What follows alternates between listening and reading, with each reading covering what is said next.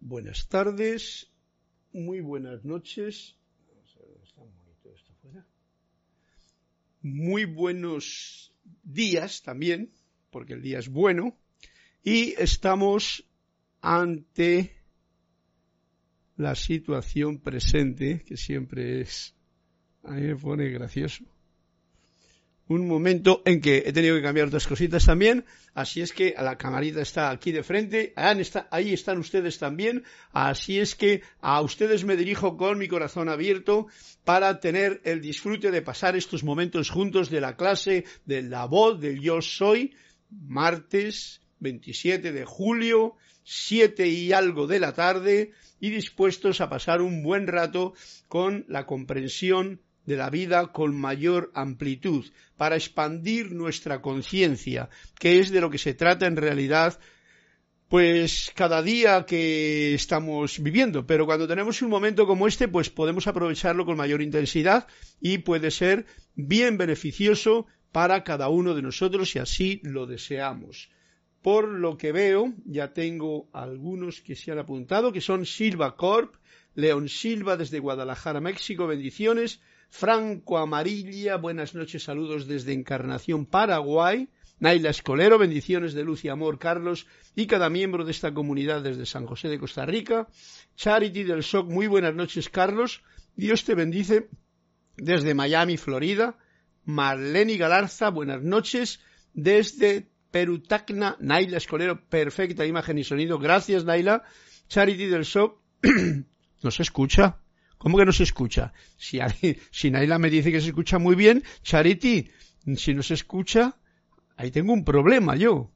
Escoge un cuento y aprendamos juntos. Gracias. Gracias, Naila, por darme la oportunidad también de descifrar un cuentecito.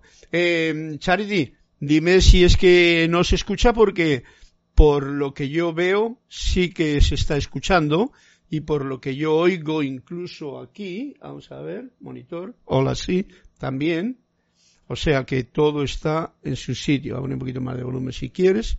Ahí, me dices, ¿eh? Me dices si la cosa está bien. Bueno, pues yo soy Carlos Llorente y la presencia yo soy en mí, el gran yo soy, la fuente de vida, que también está en ti, esto es muy importante recordarlo, reconoce, saluda y bendice a esa presencia victoriosa que, como acabo de decir, también está en todos vosotros, en todos ustedes. Gracias por vuestra atención, por vuestros comentarios, por cualquier cosa que saliendo a la palestra pueda enriquecer este momentum en el que estamos compartiendo desde aquí, desde casa, aunque esto es la mm, sede del grupo Serapis Bay de Panamá, con todo el grupo de Panamá, y yo soy, como he dicho antes, Carlos Llorente, que os doy un fuerte abrazo virtual desde mi lugar de estos dos años, pues constante, constante. Charity, yo no escucho, pues mira a ver qué es lo que ocurre. Lo siento mucho, pero yo creo que espero alguna contestación más de alguien, si alguien tiene ese problema porque a veces si uno no escucha puede que no tenga o los altavoces encendidos o tenga bajado el, pinganito este de, del YouTube o sea el volumen, el control del volumen, etcétera, etcétera. Anda, Charity, que yo quiero que tú escuches también, ¿vale? Ya que tenemos la oportunidad de hablar, que nos escuchemos. Eh, buenas noches y bendiciones, mil abrazos de mí do, re, mi, fa, sol, la, llenito de sonidos y luz. Eh, Laura, ¿se escucha bien desde Argentina? Dímelo porque ahí tengo a, a, mm, ¿quién? ¿A quién? A Charity del SOC que, que no, no escucha, ¿eh? Desde Miami, Florida. Bueno, ok, espero que pueda solucionarlo porque a no ser que me digan más personas esto, yo lo estoy viendo aquí todo y me está diciendo Eh, vamos a ver. 1636, 920. Segundito que ponga, a ver. Ahora no puedo cambiarlo yo ya.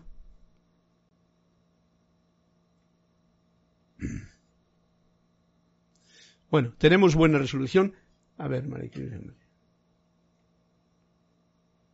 El vídeo se ve bien. Decidme, decidme cómo se ve la cosa. María Laura me dice que se escucha perfecto. Charity, se escucha, se escucha perfecto. Venga, aprieta ahí ese control de volumen, que algo debe de ser lo que ocurre, ¿no? Porque no puede ser que se escuche mal en un sitio y en otro sitio se escuche, o sea, que en un sitio no se escuche y en otro sí. Aquí sí se escucha bien.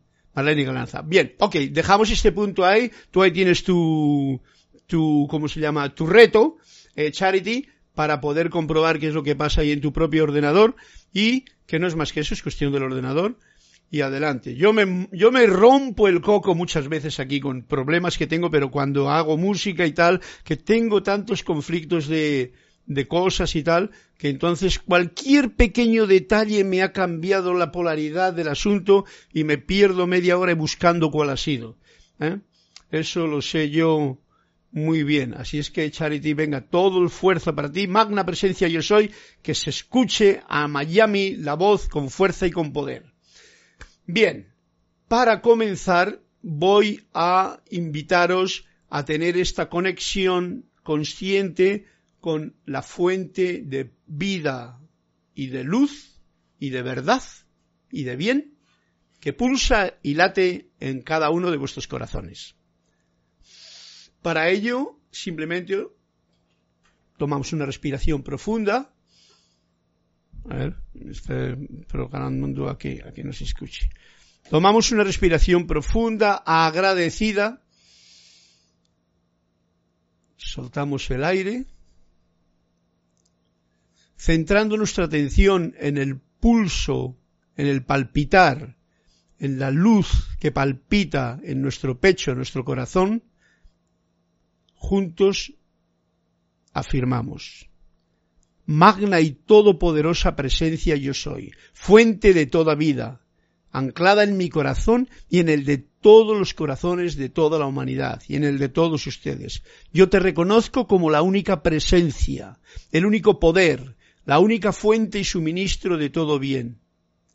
Ahora pongo mi atención en ti, como un gran sol brillante, con una llama triple, como un santo Cristo dentro del propio corazón, cada cual que lo visualice como lo desee, pero siempre en una enorme visión de amplitud. Y te invoco a la acción.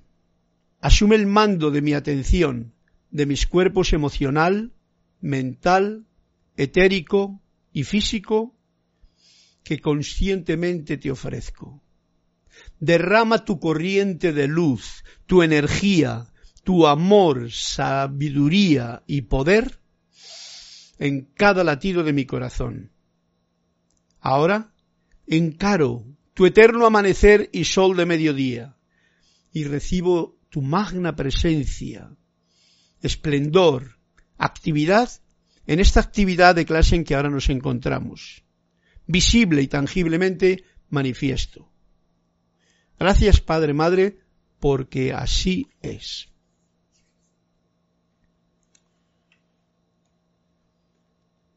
Ok, bueno Marlene, espero que no tengas problema.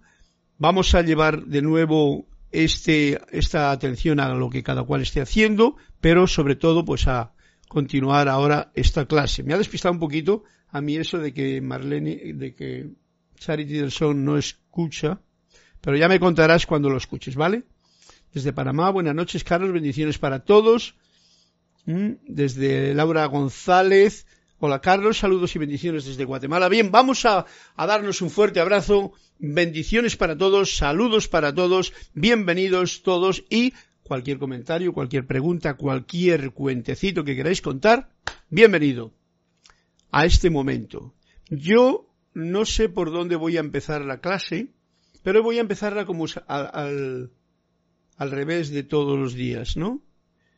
Generalmente estaba haciendo eh, es que es lo que estaba yo leyendo hace un poco. El ejercicio de Manuel, ¿recordad? Vamos a empezar la clase por ahí, antes de entrar en ningún cuento ni nada. El ejercicio de Manuel de la semana pasada, eh, yo no he tenido tiempo de hacerle. No he tenido tiempo de practicarlo todavía, porque Quirita está siempre tan ocupada, tan ocupada, que no puedo coger un momento así en el que mm, vamos a hacer esto. Por lo tanto, lo voy a dejar ahí, ¿eh? era una manera de despertar memorias de vidas pasadas cuando contemplas con otra persona. Y vamos a pasar al ejercicio 9 que se llama expandiendo el yo. Mira, viene bien porque me acabo de acordar yo ahora al hacer la afirmación de que lo más importante es tomar un punto de vista sobre la vida que no sea así pequeñito, ¿no?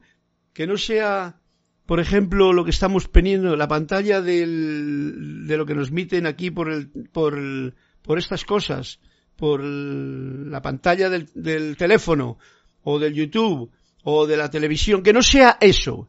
O sea, yo ahora estoy en eso, pero estoy diciendo y pidiendo y deseando que abramos nuestra visión, que nos alarguemos, que tengamos una profundidad de vista, porque si uno mira en lo pequeño no encuentra más que detalles que no son, pero si uno mira desde lo grande, desde tu propia presencia, pues la visión es otra. Ya lo hemos dicho muchas veces de que, por ejemplo, un problema, cuando tú estás dentro del problema y te quedas en el problema y le das vueltas a ese problema, pues haces más grande el problema. Pero si te separas, es como aquel que viendo la situación desde, no desde una topera, que es una topera, es donde los topos hacen una cuevecita así, sino desde una montaña alta, entonces resulta que el problema ya no es, como decía el otro día, ¿no?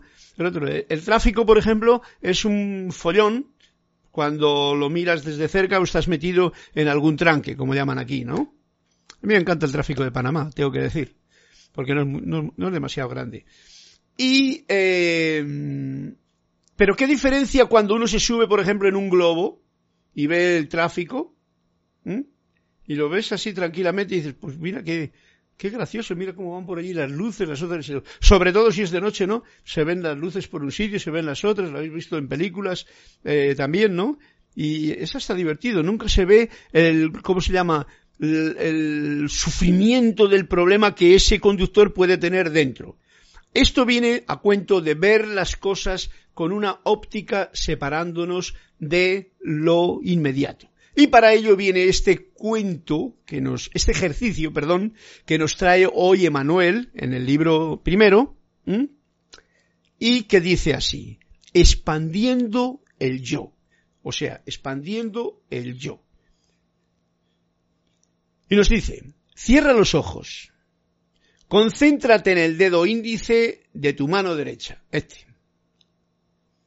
Experimenta su dimensión, o sea, le miras al dedito y dices, este es mi dedito. Conoces ese dedo muy bien. Conoces su tamaño, su forma, cómo se siente.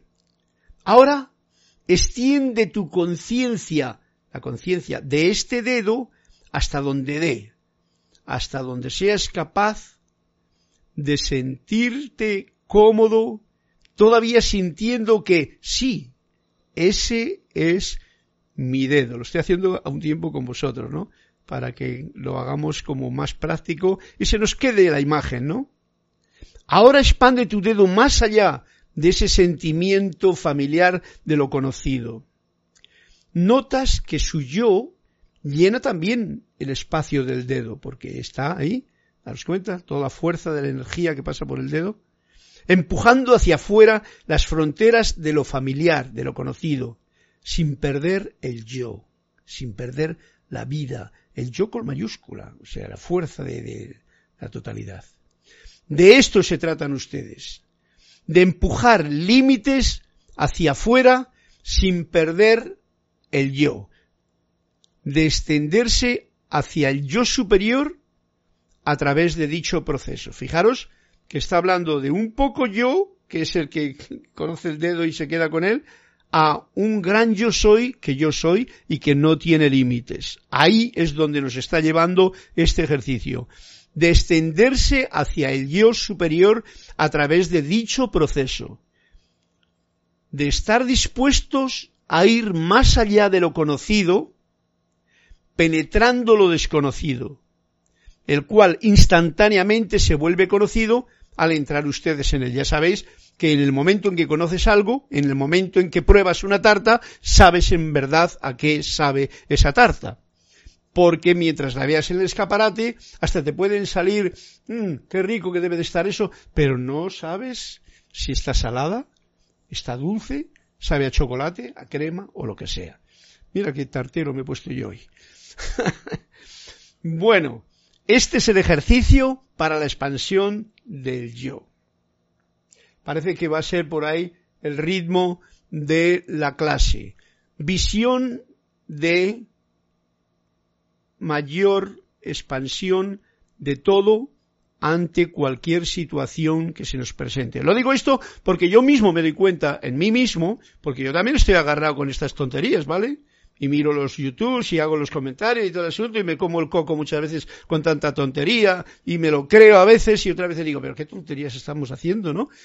Todo porque por esta ventanita estrecha me entra un mundo que en realidad yo no soy capaz de comprobar si es verdad o es mentira, ¿no?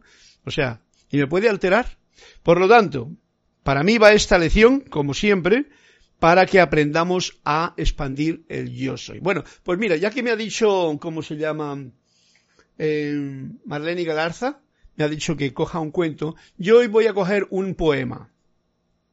Un poema, que le he visto por aquí antes, voy a buscar, para que es un poema de Jorge Oijanarte que hace mucho tiempo que no le escucho y que creo que vine a tratar de esto que estamos hablando ahora. Ok, ya está. Tu visión ampliada es un poema que quiero compartir con vosotros. Centrémonos en él para poder tener esa visión ampliada. ¿Por qué esa cara, mi amigo? Dices que la vida es densa y que por más que te esfuerzas nunca ves la recompensa. Y dices que ya no quieres proseguir en tu sendero. Pues déjame que te diga, mi querido compañero, si miras por el estrecho ojo de la cerradura, qué breve es el horizonte que se ve tras la ranura pero cuando abres la puerta y no alcanzas a abarcarlo, ves que lo breve se hallaba en tu forma de mirarlo. Del mismo modo, mi amigo, tu punto de percepción te hace ver todo imperfecto o en todo ver perfección. Tú eliges. Si contemplas, compañero, muy de cerca el panorama,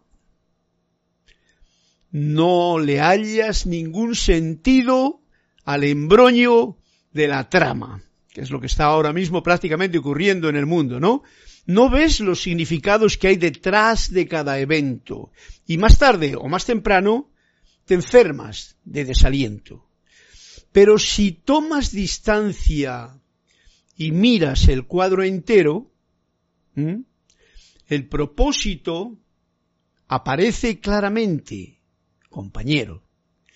Y percibes las causales de por qué es que en tu destino se presenta cada escollo, cada piedra en el camino.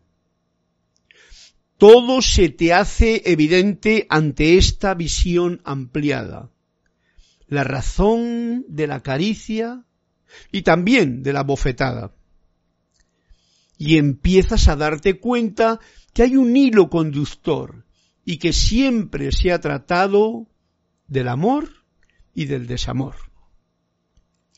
Y que cada circunstancia que has tenido que pasar solo tuvo un objetivo, el de que aprendas a amar.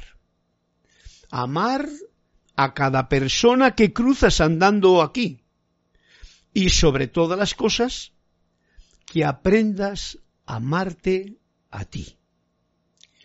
Y es que todo cambia, amigo, cuando dejas al final de mirar por la ranura y lo abres a tu portal. Qué bonito. Hacía tiempo que no leía un cuento de una, un poema de Jorge Oijanarte, ¿eh? aquella canción que le dice no intento cambiar a nadie. Bueno, pues este es un poema que nos está dando esa visión que es la introducción de esta clase. A ver si los cuentos que pueda encontrar yo luego eh, también nos conducen a esto, a esto que nos ha conducido el ejercicio y a esto que nos conduce o nos da ese pie, ese empujoncito que a veces necesitamos todos para poder tener una visión más amplia de cualquier cosa. Cualquier situación que te esté ocurriendo actualmente en la vida, es necesario separarse de ella para poderla verla, verla con otro distanciamiento. Y de esa forma, incluso intuir o sentir o poder prever o ver qué forma hay de solucionar cualquier situación de estas que se presente. Al poco yo. ¿Comprendido? Bien, muchas gracias, Jorge. Ha sido un bonito poema ese de mirar, como decía, no mirar por la cerradura, porque con la cerradura de, pues no ve uno nada, ¿no? Cuando, es como cuando uno ve por la cerradura de las puertas estas que hay en los apartamentos, que se ve así como un poquito ampliado, pero no ve más que el circulito de lo que hay allí. No ves nada. Sin embargo, cuando uno mira abriendo la puerta de su corazón, pues entonces ya tenemos otra visión. Y esto es lo que nos están diciendo los maestros ascendidos, lo que nos dice Saint Germain, lo que nos dicen en los libros de los maestros, que tengamos y mantengamos la armonía, porque si no hay armonía, ¿eh? si no hay armonía, uno mira siempre por la cerradura y mira lo pequeño, y mira el problema que te viene, ya sea por aquí, puede venir por un WhatsApp, por una llamada telefónica, o por una noticia de estas que son eh, de las actuales, que lo único que traen generalmente es más desconfort, ¿no? Por lo tanto, ojo al dato y me parece bonito el que tengamos una, un ejercicio como este, el del dedo, para tener una visión ilimitada. Nosotros, los seres humanos, somos los que hemos puesto las fronteras. Hay unas fronteras que las hace el agua, que esas son las naturales, ¿no? Cuando se delimita con los océanos. Esas fronteras son naturales que permiten que la nieve sea nieve, que los ríos sean ríos, que la tierra sea tierra y que el mar sea mar. Pero hay otras fronteras que son las más duras, esas las hemos puesto nosotros, que son los límites de los países y todo y tal, con sus banderas y todo. Bien, todo eso es creación humana. Por lo tanto, el hombre en algún momento deberá de aprender a liberar esas fronteras y hacerlas mucho más fácil de pasar. Y que no vengan con excusas que esa gente que mira por la cerradura está siempre mirando no solamente por la cerradura, mira por la cerradura, mira por la cámara, mira por esto, o sea, ¿Veis? Una pobre visión de lo que un ser humano es. Y entonces el ser humano se encuentra falto de libertad. Bien, eso es en general. Eso es como el, panorama que ahora mismo tenemos, ¿no? Pero, ¿qué hago yo con esa opción? Pues aquí está esta, mm, este punto, este dato, para que veamos nuestra propia vida con una visión desde lejos, desde amplia. Por ejemplo, si yo me miro aquí, yo miro por el corazón, aquí la llama triple. No, no, no, no. Yo es que puedo ver al gran sol que me rodea, que es la presencia, y que es todo, recordad, es todo, la fuente de vida, es mi mente la que lo divide, ¿eh? lo mismo que divide y hace fronteras y divide a los buenos de los malos y a los de una religión con otra y todo ese rollo, ¿no? Que nos hemos montado, que es muy gracioso, pero que realmente hace que mucha gente lo esté pasando malamente y sufra mucho, ¿no? por todo este grado de ignorancia en el que nosotros mismos lo hemos creado. Dejémonos de tonterías que mucha gente echa la culpa a Dios, pero Dios no tiene la culpa de nada, ¿no? Dios, la fuente, la fuente no tiene agua de cómo uno poluciona el agua en el camino. Luego, si metes una botella y le has metido el agua de la fuente en una botella sucia, pues, ¿qué vas a beber? ¿Qué es lo que vas a beber? Tú has calificado ese agua de la fuente con tu suciedad. Lo mismo con las gafas que nos ponemos, lo firmo con la cerradura que vemos, etcétera, etcétera. Entonces, es un detalle que nos está trayendo, vamos a ver qué cuento me viene ahora para poder traer o qué es lo que nos trae ahora Emanuel en el libro 2, que no sé por dónde voy a ir, para poder tener una mayor comprensión de ver las cosas cuando algo te atore, respira, llena de, fuerza y de vida y de gratitud, gratitud, ¿eh? todo tu ser, todo tu cuerpo físico, mental, etérico y emocional, y alejémonos de cualquier situación sencillamente como se hace, por ejemplo, cuando uno se pone a meditar, ¿no? Que no es que se ponga uno a meditar para no tener un problema, porque generalmente somos tan, el poco yo es tan, tan tonto que se mete con un problema y se pone a meditar, entonces el problema lo hace como más grande, ¿no? No, se trata de entonces aprender la situación de suelta para que entonces al soltar los problemas, al soltar las situaciones que te agobien por cualquier motivo, pues uno pueda tener una visión mucho más amplia, la visión del gran yo soy, acercarse más a esa plenitud que tú eres y en ese momento eh, tener una solución y una separación de a eso que te agobiaba y rellenarte de paz, de armonía, de comprensión, de visión de lo que uno puede hacer y eso ya sí, eso ya es el, el, el resultado de ese momento de meditación. Ok, pues dejamos ahí este ejercicio de expandiendo el yo para toda la semana en cualquier situación que se nos presente. Y entonces, como me ha dicho mm, Irma Castillo, nos saluda y nos bendice desde Venezuela. Diana Liz, todo bien. Diana Liz desde Bogotá, yo soy bendiciendo y a todos. Rose Arenas, Rose Victoria Arenas, Rosaura desde Panamá, buenas noches. Eh, Laura González, saludos y bendiciones. Imagen y sonido perfecto. Escucho algo, no te preocupes. Hay Charity, cuánto lo siento que no tengas escucha perfecta. Yo veo aquí mis búmetros que están dando fuerza y vamos, no hay problema, ¿vale? Y María Laura Mena me dice que se escucha perfecto. Bueno, pues como no tengo más... Ah, sí, tengo un cuento en la página 118. Vamos a ver qué es lo que nos dice la página 118. Anthony de Melo. Un minuto para el absurdo.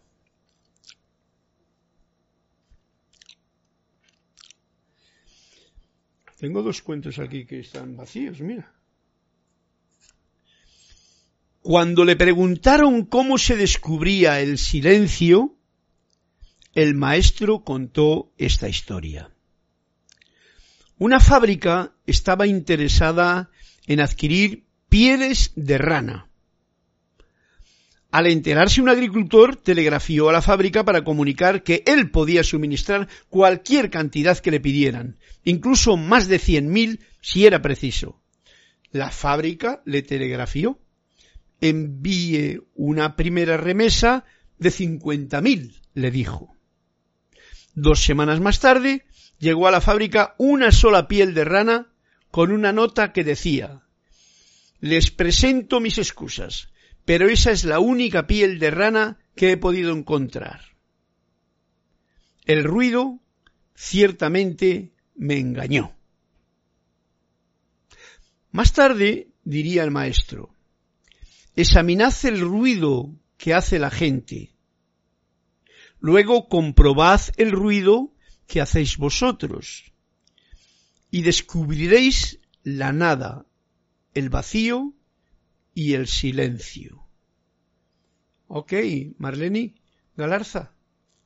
Pues este cuento tiene su magia también, como todos, pero me está haciendo recapacitar porque claro, el tío, el, campesino, como había escuchado una rana, pero igual sonaba mucho eco, pues se pensó que tenía muchas ranas por allí.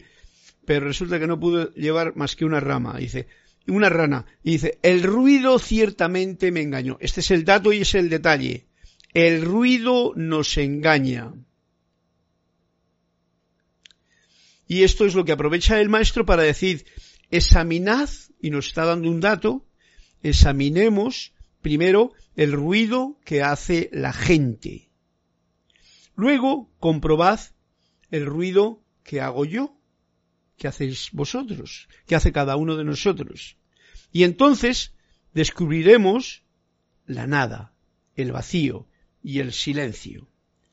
Pero antes hay que comprobar estas dos cosas. El ruido que hay en el exterior, el ruido que tengo yo en mi interior para luego poder llegar a ese punto de silencio. Silencio entre comillas porque prácticamente yo tengo que decir, y sabéis vosotros también, no vamos a, pedir absurdos, porque estos son absurdos, como el cuento.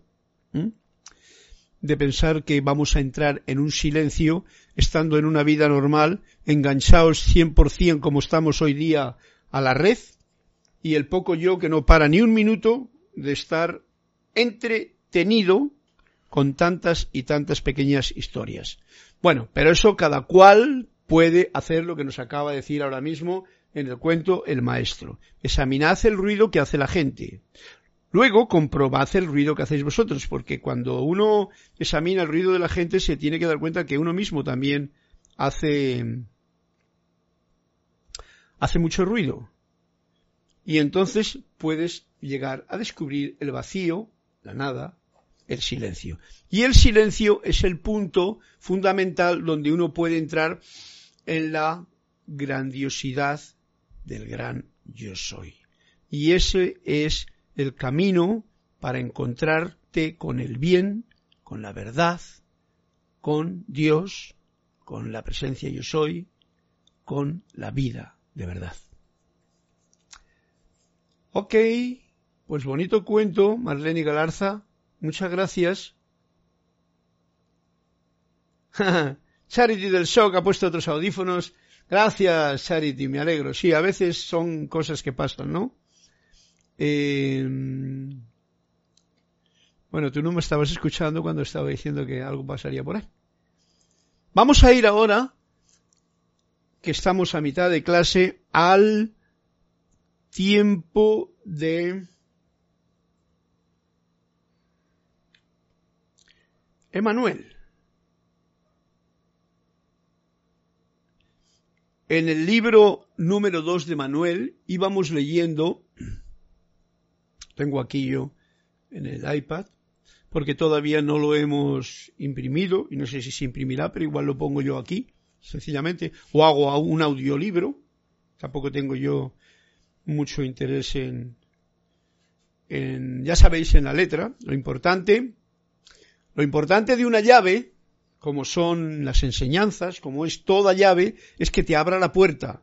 Pero la puerta no es para quedarte luego ni adorando la llave, ni quedándote con la llave ahí en la mano, diciendo, ay, esta es la llave, aquí tengo la llave. De nada sirve tener la llave, de nada sirve tener el libro, de nada sirve tener las enseñanzas. Si esa llave que te ha abierto una puerta no, no, te, no te permites el gran honor de dejarla a un lado, o de tenerla contigo, o de saber que yo soy la llave, ese es el punto, y entrar dentro de el silencio, dentro del gran yo soy, dentro de uno mismo. Para descubrir este mundo que es lo que hemos venido a descubrir. Bien, pues aquí nos ayuda Emanuel, probablemente, cuando nos dice mmm, que hay diferentes grados de amor, le preguntan a Emanuel. Estamos en el capítulo primero del libro. Y dice así, la definición de amor cambia tan fácilmente para adaptarse a la circunstancia que la palabra deja de tener algún significado definido. ¿Hay diferentes grados de amor? No. O sea, no hay diferentes grados de amor, pero hay innumerables maneras de expresarlo. Creo que lo dije el otro día también. Doquiera que haya amor, ese amor es esencia, en esencia es puro. O sea, el amor es amor. Y que conste que cada vez que uno habla de amor, no está diciendo nada en realidad de lo que la esencia es. Nos gusta mucho, a los que estamos aquí con libros y con micrófonos y tal, o con cualquier otra historia, hablar del amor, porque parece como que se nos hace grande a los músicos, ¿no? Amor, amor, amor, amor. Pero por muchas palabras que digamos del amor, no estamos expresando nada de la esencia del amor.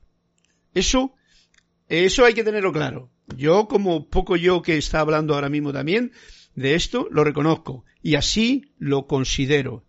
Y no nos lo tomemos muy en serio, esto yo sé que puede choquear igual a alguien, pero ahí está la cosa. Pero son ciertos grados y el hecho de hablar del amor pues es un grado también en el que se manifiesta. El amor es lo que hay dentro de uno que lo puede, como diría yo, irradiar, pero que no está ni escrito con palabras ni se puede hablar de ello, sino que se irradia, ¿no? Ese es el punto. Ojalá lo podamos sentir para que eso sea esa esencia fundamental que lo llamamos nosotros aquí amor. El amor que estás esperando no existe hasta que tú permites que te toque. O sea, ese amor hay que permitir que nos toque.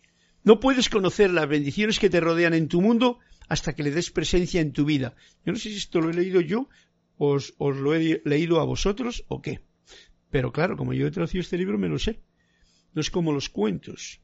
No puedes conocer las bendiciones que te rodean en tu mundo, en el mundo nuestro, ¿eh? mira la habitación, tengo un montón de bendiciones aquí, no las puedo conocer hasta que les dé presencia en mi vida.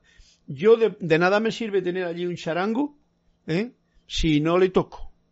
Pues no voy a saber nunca la bendición que es tocar esas armonías del charango, esa alegría que te produce ¿eh? cuando lo tocas.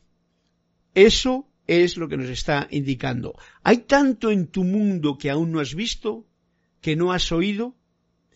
El yo contraído solo conoce el lente que le fue dado. Y aquí tenemos el lente que nos ha dado, que nos ha sido dado. Esto lo voy a interpretar yo porque todos los libros tienen su, su estado de conciencia también y lo que a mí me aclara esto.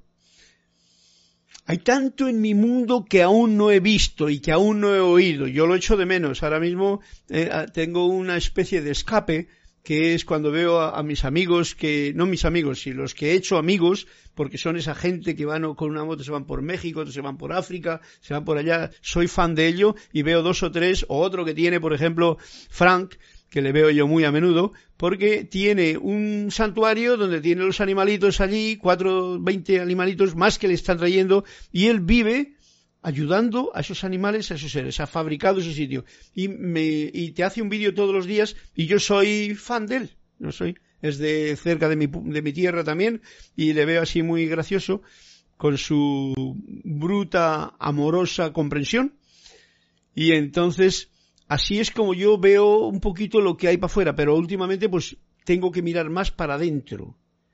El yo contraído solo conoce el lente que le fue dado. ¿Cuál es el lente que nos ha sido dado? Y si a través de este lente vemos todavía con gafas oscuras, de colores, sucias, o a través de una cerradura, como decía el poema de, de Jorge Janarte, pues entonces vemos muy poquito. Si lo vemos a través de la televisión, vemos muy poquito y solamente estamos de ver. Porque el problema ya no está en ver, sino que todos los sentidos sientan. Y entonces, para que un sentido, como es la vista, te permita sentir que es el amor, pues ahí hay un trabajo especial que hacer.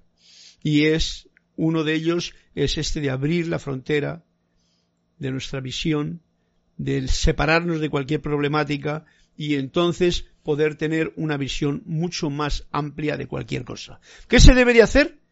Dice Emanuel, mientras aún eres humano, si solamente le permites a tu corazón abrirse apenas un poquito cada día, tocar tu pasión, honrar tu amor, encontrarías un mundo completamente diferente al mundo en que crees que vives. Está dando un dato que cada día permita yo a mi corazón abrirse un poquito, con lo que sea, cada día, no un programa de futuro, no, no, cada día, un poquito cada día. Tocar mi pasión con algo. O sea, estoy haciendo algo, por aunque sea en la cocina, o limpieza, o tocando un instrumento, o cualquier situación que pueda poner pasión, o caminar, ¿no? Poner pasión, honrar con mi amor. Y mi amor es la conciencia que yo tengo de que a pesar de que es el poco yo el que va caminando, el que va con el run run y el ruido, como decía el cuento, hay un gran fuente de luz y de vida palpitante y pulsando en tu corazón, en el mío y en el de todos. Y eso es lo que hay que poner en marcha. Y encontrarías un yo totalmente diferente del que pensabas que tú eras. Bueno, nos está dando un dato también, que es una especie de ejercicio para hacerlo. ¿Qué se debe hacer? Cada día un poquito más. ¿Existe el amor incondicional? Una pregunta. Dice, todo amor es incondicional. O sea, el amor no tiene condiciones. es de, sentido común. Sin embargo, debe moverse a través del sistema de filtros del miedo humano. Ok. Volvemos otra vez al, al paradigma que tenemos nosotros aquí. No me gusta decir esa palabra porque no se entiende bien. A la situación que estamos viviendo nosotros en nuestra vida ordinaria. Y es que pone uno algo, pero lo tiene ese, digamos, filtro del miedo humano, y entonces el amor se comienza a ya tener condiciones. Ya no es incondicional, ya no es el amor de entrega total, ¿no? Como quien se lanza a un vacío. No, no, no, ya dice, sí, pero mira que, ¿eh? y entonces ya el amor comienza a tener esas calificaciones. En el momento en que el amor toca el vocabulario del miedo, queda condicionado. Por lo tanto, el amor, que es incondicional, ¿eh? Dios es amor, la verdad es amor, la luz es amor, ¿no? Para ir a, esas mm, premisas fundamentales básicas, ¿no? Pero en el momento en que el hombre, yo, con mi poco yo, que es con lo que lo voy a tocar, toco ese amor incondicional que yo estoy tratando de, de permitir que entre en mi mundo, lo califico, enseguida lo califico. Con el ruido mental lo califico. Y entonces toca el vocabulario de mi miedo y entonces ya queda condicionado. Y ya no es un amor condicional, sino que es un amor condicionado. ¿Por qué? Por lo que yo le he dado de calificación. ¿Y de por qué? Y nos dice algunos motivos por lo que esto ocurre. En tu infancia estabas alineado con el amor en su perfección.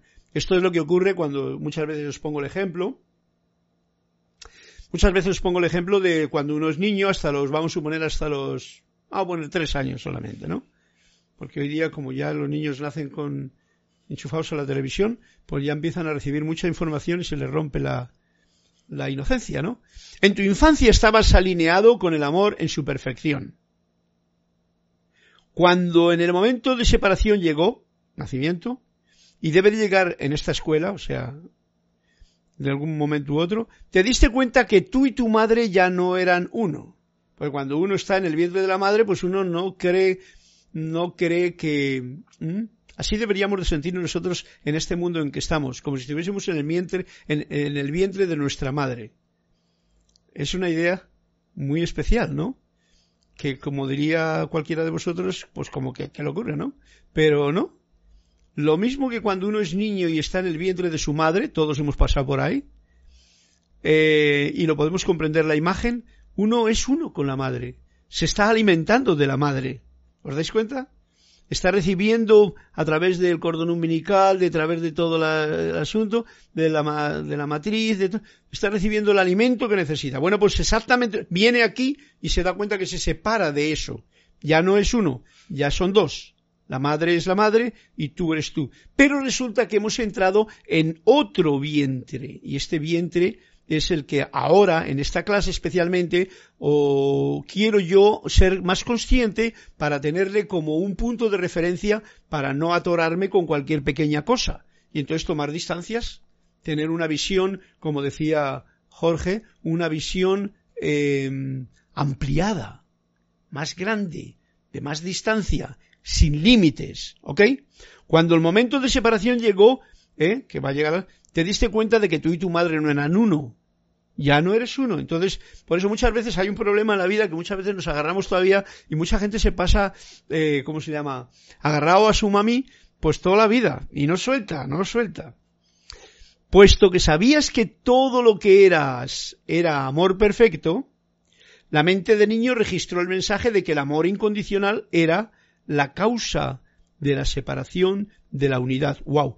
Esto tengo que yo centrarme un poquito. Cuando, en tu infancia estaba alineado con el amor en su perfección. Cuando el momento de separación llegó, y debe de llegar en esta escuela, y se está refiriendo a que en algún momento, eh, Jorge lo decía, bueno, en un momento, y la, técnica de la sociedad lo dice, a partir de los 18 años uno ya es, mm, ya deja de estar 18, 21, más o menos, deja de estar como bajo la tutela de sus padres, ¿no? Eso lo que quiere decir a fin de cuentas es que uno tiene que separarse de una forma u otra de la parte o la fisicalidad. Pero el problema del ser humano es que no se separa de la fisicalidad. Se puede separar de la fisicalidad, pero no se separa de los programas que te unen. Y ahí hay una cantidad de miedos y una cantidad de cosas que la otra persona, tu madre en este caso, o la, o la mía, ha tenido que vivir por las circunstancias que haya vivido, es como todas las madres que ahora mismo están viviendo y van a dar a luz. Pues no es nada grato el pensar con un mundo como el que tenemos ahora por delante, qué plan de, futuro pueden tener muchas personas cuando van a dar a luz a un hijo. Pues si el hijo se queda con todo eso, es y va a ser fuerte en realidad, a no ser que se rompa todo este cascarón de la mentira en que estamos viviendo y salga a relucir una comprensión y una visión más amplia, pero en cada uno de nosotros primero. Porque una de las cosas que decía el asunto del, ¿cómo se llama? Del, del poema es que aprendas a amarte primero a ti. Ese es el punto. Yo soy fiel partidario de ello, que si yo no me amo a mí, yo no puedo amaros a vosotros de ninguna manera. Y si yo no amo, tampoco puedo amar a Dios, porque Dios es una, un concepto, ¿no? Que cada cual le hace a su manera. Por lo tanto, ahí está el principio, amarse a uno mismo. Pero vengo aquí a esto, puesto que sabías que todo lo que eras, solo sabía antes, que era amor perfecto, la mente de niño registró un mensaje de, uy, ahora mi madre ya no está aquí, ya me he salido del vientre de mi madre, y el mensaje de que el amor incondicional era la causa de la separación, era la separación, perdón, la mente del niño registró el mensaje de que el amor incondicional era la causa de la separación de la unidad. La mente del niño, o sea, el poco yo que ya está en el niño en, el, en cuanto nace, es el que registra y dice, uy, pues esto ya ha dejado de... El amor ya no es incondicional, ya le tengo que calificar. Y este es el porqué, según nos dice Emanuel. El acto de transformación ha de dársele su tiempo en el mundo del tiempo. La transformación, el cambio, todos vosotros lo sabéis, cómo hemos ido cambiando, hemos ido cambiando a través de las etapas de la vida, poco a poco, otros de golpe, ¿no? ¿Mm? Pero hay que darnos tiempo. Por eso una de las cosas que se dice es paciencia, ¿no? El acto de transformación ha de dársele su tiempo en el mundo del tiempo. El miedo, recordémoslo, es tenaz. El miedo está siempre de compañero en nuestro vehículo. Y el intelecto, el poco yo, la mente parlante, como dice aquí Mario, eh, Mario que dice, gracias Carlos por enseñarnos que la verborrea no es la enseñanza. El silencio nos dice más, en efecto. Perdóname Mario, pero yo tengo que hablar ahora porque es el momento en que tengo que hacer esta verborrea. Pero reconozco que es el poco yo, aquí el que tiene esta oportunidad de compartir con alegría y con entusiasmo estas palabras que son siempre para ayudarnos a expandir nuestra, nuestros límites. Dice, dice, el mundo es tenaz, el miedo es tenaz, perdón, y el intelecto se aferra al miedo, lo ha creado. La ilusión ha formado tu mundo humano. Fijaros qué detalle. Uno nace aquí y vivimos en un mundo de ilusión. Es que estas cosas mm, no las tenemos tan claras constantemente. Y nos lo está recordando. Esto es lo que yo estoy tratando de compartir con ustedes. La ilusión, este mundo de ilusión, que como veis lo hemos creado nosotros todo, todo, ahora lo vemos más prácticamente, más práctico, ¿quién está creando lo que está creando ahora mismo? Pues somos nosotros. Y no ha venido nadie a crearlo. Son, es el ser humano, en su ignorancia en su ignorancia, recordad lo que digo. El intelecto se aferra al miedo, que es un gran negocio, porque él lo ha creado. El intelecto ha creado y se aferra al miedo. La ilusión ha formado tu mundo humano. Tu mundo no podrá volver a la luz hasta que todas sus partes sean recordadas en la esencia del amor perfecto. Esta es una frase muy fuerte, en realidad, que nos está diciendo Manuel que en mi mundo, este mundo en que vemos, todo entero, por eso no pensemos en que el mundo va a cambiar, el de fuera, pero sí puede cambiar el mío, el tuyo, ¿vale? Tu mundo no podrá volver a la luz hasta que todas sus partes sean recordadas en la esencia del amor perfecto. Por eso en los libros de la enseñanza nos dicen cómo hay que, todas las razas raíces tienen que venir, para eso hay que darse tiempo. No queramos, como decía uno de mis estudiantes, ay, pues vamos a todos juntos y rezamos todos juntos y hacemos, eh, eh, y todos ascendemos juntos de la mano. No, hombre, no, no, no, no digamos tonterías, ¿no? Uno ha nacido aquí cuando nació y uno se va de aquí cuando se tiene que ir, pero se va solo, lo mismo que vino solo, en la parte de... Eh, porque daros cuenta de que en el espíritu estamos todos en la unidad. Hemos venido a este vientre más grande, que es la tierra, con todo este mundo de ilusión, y de aquí saldremos, de aquí saldremos, cada uno con lo que haya aprendido de amarse a uno mismo y a todo este mundo de ilusión incluso. Cada vez que honras al ser, con mayúscula, al yo soy, a la vida, a la verdad, al amor, permites que tu vida sea vivida a plenitud. Cada vez que honras, por eso nos dice el cuento que cada día hagamos un poquito, ¿no? Cada vez que recuerdas quién soy yo, tú tomas la ilusión del olvido, esa ilusión que muchas veces tenemos todos, nos olvidamos, y la traes de vuelta a casa. Cada vez que recuerdas quién eres, fijaros qué sencillo que es. No te está diciendo cada vez que dices, Dios mío y tal y que cual, o haces, no, no, no, cada vez que sencillamente te acuerdas en tu interior, en el silencio, quién soy yo. Aquí, en este templo, que es el propio cuerpo, en este mundo que es el vientre en el que yo ahora estoy y que me alimenta de una u otra forma. Y que la gente se ha pensado, como esto no lo tiene la conciencia de la gente en RAM, porque claro, no lo enseñan en ninguna escuela de esta forma, pues entonces se cree uno que tiene que luchar por la vida, que tiene que ganarse el pan con el sudor de la frente, que tiene que todas esas tonterías con las que el hombre vive malamente, ¿no? Tú como Dios has creado esta ilusión en el propósito de conocer. Cada vez que recuerdas quién eres, tú tomas la ilusión del olvido y la traes de vuelta a casa.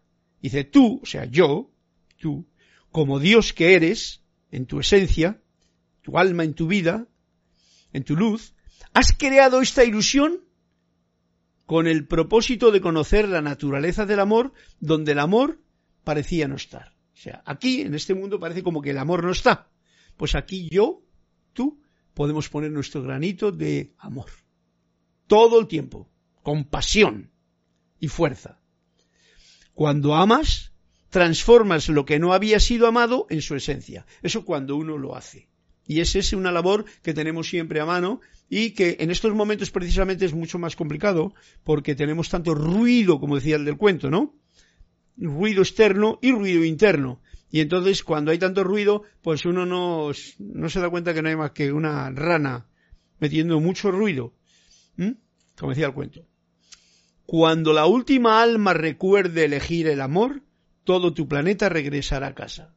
Hasta el final. Fijaros lo que falta todavía, tal y como anda el mundo. Y con él, cada estrella que veas en los cielos. O sea que todavía, el, para eso, para los que son fatalistas, tienen gracia cuando piensan que esto se va a acabar, que no sé qué, que tal y que cual. Tonterías. Estamos en un mundo de amor, aunque vivamos en un mundo creado por el hombre de ilusión, y entonces está esperando a que cada cual despierte. Entonces no, yo no puedo esperar que despiertes tú. Yo lo único que eh, tengo que darme cuenta es, yo estoy sirviendo al amor o no. Y si me olvido, pues recordarlo cada vez. Tener tiempo, dar tiempo al tiempo. Saber que los frutos de cada árbol llegan en su momento. No forzar ninguna situación, ya que lo más importante es ser agradecido a todo este mundo que nos rodea. Ese agradecimiento que no falte nunca, porque es nuestro, nuestro vientre enorme que nos cuida de una forma u otra. A veces no lo podremos ver si lo miramos con la cerradura, ¿no? Pero si lo vemos sin límites, entonces es otra visión. Y eso es lo que en esta clase precisamente estoy trayendo a vuestra atención. Para que yo, que eres tú, podamos ver el mundo sin limitaciones. Y cada vez que venga una, pues simplemente la llave y la abro, la limitación fuera. ¿Están las estrellas aquí para servir al propósito de esta escuela? Nos dice Manuel. Absoluta, nos le preguntan a Manuel. Dice absolutamente. No existe nada más allá de la necesidad de que el amor se recuerde a sí mismo. Nada. Y hay una, una infinidad de mucho más cosas.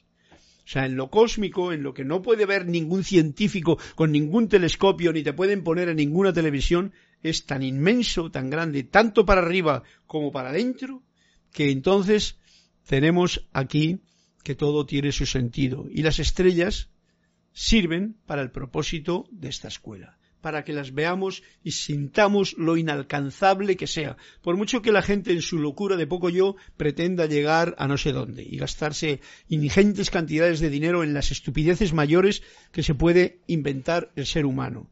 Y, por supuesto, dejar su casa y todas las bendiciones que tiene hecha una porquería, como es lo que ocurre muchas veces con la propia casa o con la propia tierra en la que vivimos. ¿Cómo sería el amor más allá del planeta Tierra? Está llevándonos afuera de los límites, para que ya nos vayamos al amor más allá de la Tierra.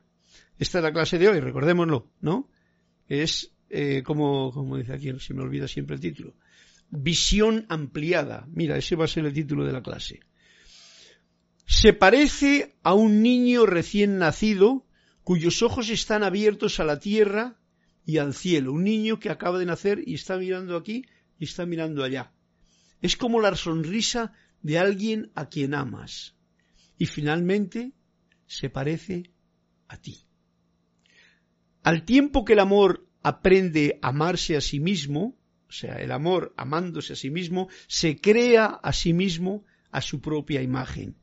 Tu mundo está poblado por ti mismo. Por eso la canción Yo soy aquí, yo soy allá, yo soy tú. Esa conciencia de unidad que tan fácilmente hemos perdido y que todos nos creemos que tenemos que salvar algo y hacemos esas, esas cosas tan raras como están ocurriendo ahora en este mundo, en el que por lo que sea hay que mirarlo desde lejos para no tener ningún problema con ello, pues vemos todo por una cerradura, por una pantallita o por una visión pobre, cuando la vida nos está permitiendo que lo tomemos todo de otra manera, con una visión ampliada. Ok, no sé qué es lo que hay por aquí. Dice, en el ruido no hay música. Mario Pinzón, claro, el cosmos quiere música. El, cosmos es música. Gracias, Carlos. Y realmente, eh, en el libro de, no sé si fue en el, ¿cómo se llama? En el del, uno de los maestros, en uno de los libros de los maestros ascendidos, ¿eh? El gran director divino pone como el ruido que se está escuchando que se genera en la, en la tierra, en la tierra, que como que generamos mucho ruido. El, cosmos no es así. Eh, todo es música. Diana Liz, el ego, el poco yo, sí, eso Diana. El ego es, es nuestro, somos nosotros, ¿no? Daros cuenta de que no hay que despreciar, al contrario, hay que sencillamente que sea un servidor fiel del yo soy, que es lo mismo. ¿Vale? Muy importante esto, porque si no nos ponemos peleones como se han puesto en siglos pasados con la personalidad, con el ego y con todo esto. Y no, no. Hay que controlarle, hay que saber que es nuestro compañero de viaje, como y ahí está el asunto de que cada cual aprender a amar esa totalidad. Carlos, gracias por el amor en tu música. Gracias, Mario. Un fuerte abrazo para ti y te veo ahí en clase. Mira, mira, si es que Mario no estaba nunca de por aquí. Vamos a ver. Mario Pinzón, gracias, Carlos, por enseñarnos. Bien. Adelina Estela Álvarez. Bendiciones, Carlos. El poema y el cuerpo y el cuento dan una excelente enseñanza, clara y sabia. Gracias, Estela. Gracias. Gracias, Estela. Gracias, Adelina, Estela, porque es así también y por eso aprovecho yo para este cuento, estas cositas nos traen esa comprensión. Para tener una visión más amplia cada día, ante todo este atolladero que se nos genera, Mario dice, tú, haces música, ¿no? Gracias por ser. Bueno, pues entonces, como estamos a 59 y Mario me está diciendo que yo haga música, pues voy a hacerlo, ¿verdad? Para despedir la clase, sencillamente así, dándos las gracias a todos, un fuerte abrazo por vuestra comprensión, por vuestra mm, compasión conmigo también, con este poco yo, y voy a hacer un poquito de música que se expanda a lo largo de mi propia conciencia, que es la tuya para que cuidemos sencillamente esa visión ampliada ante todo momento y ante toda situación y circunstancia que se nos acerque.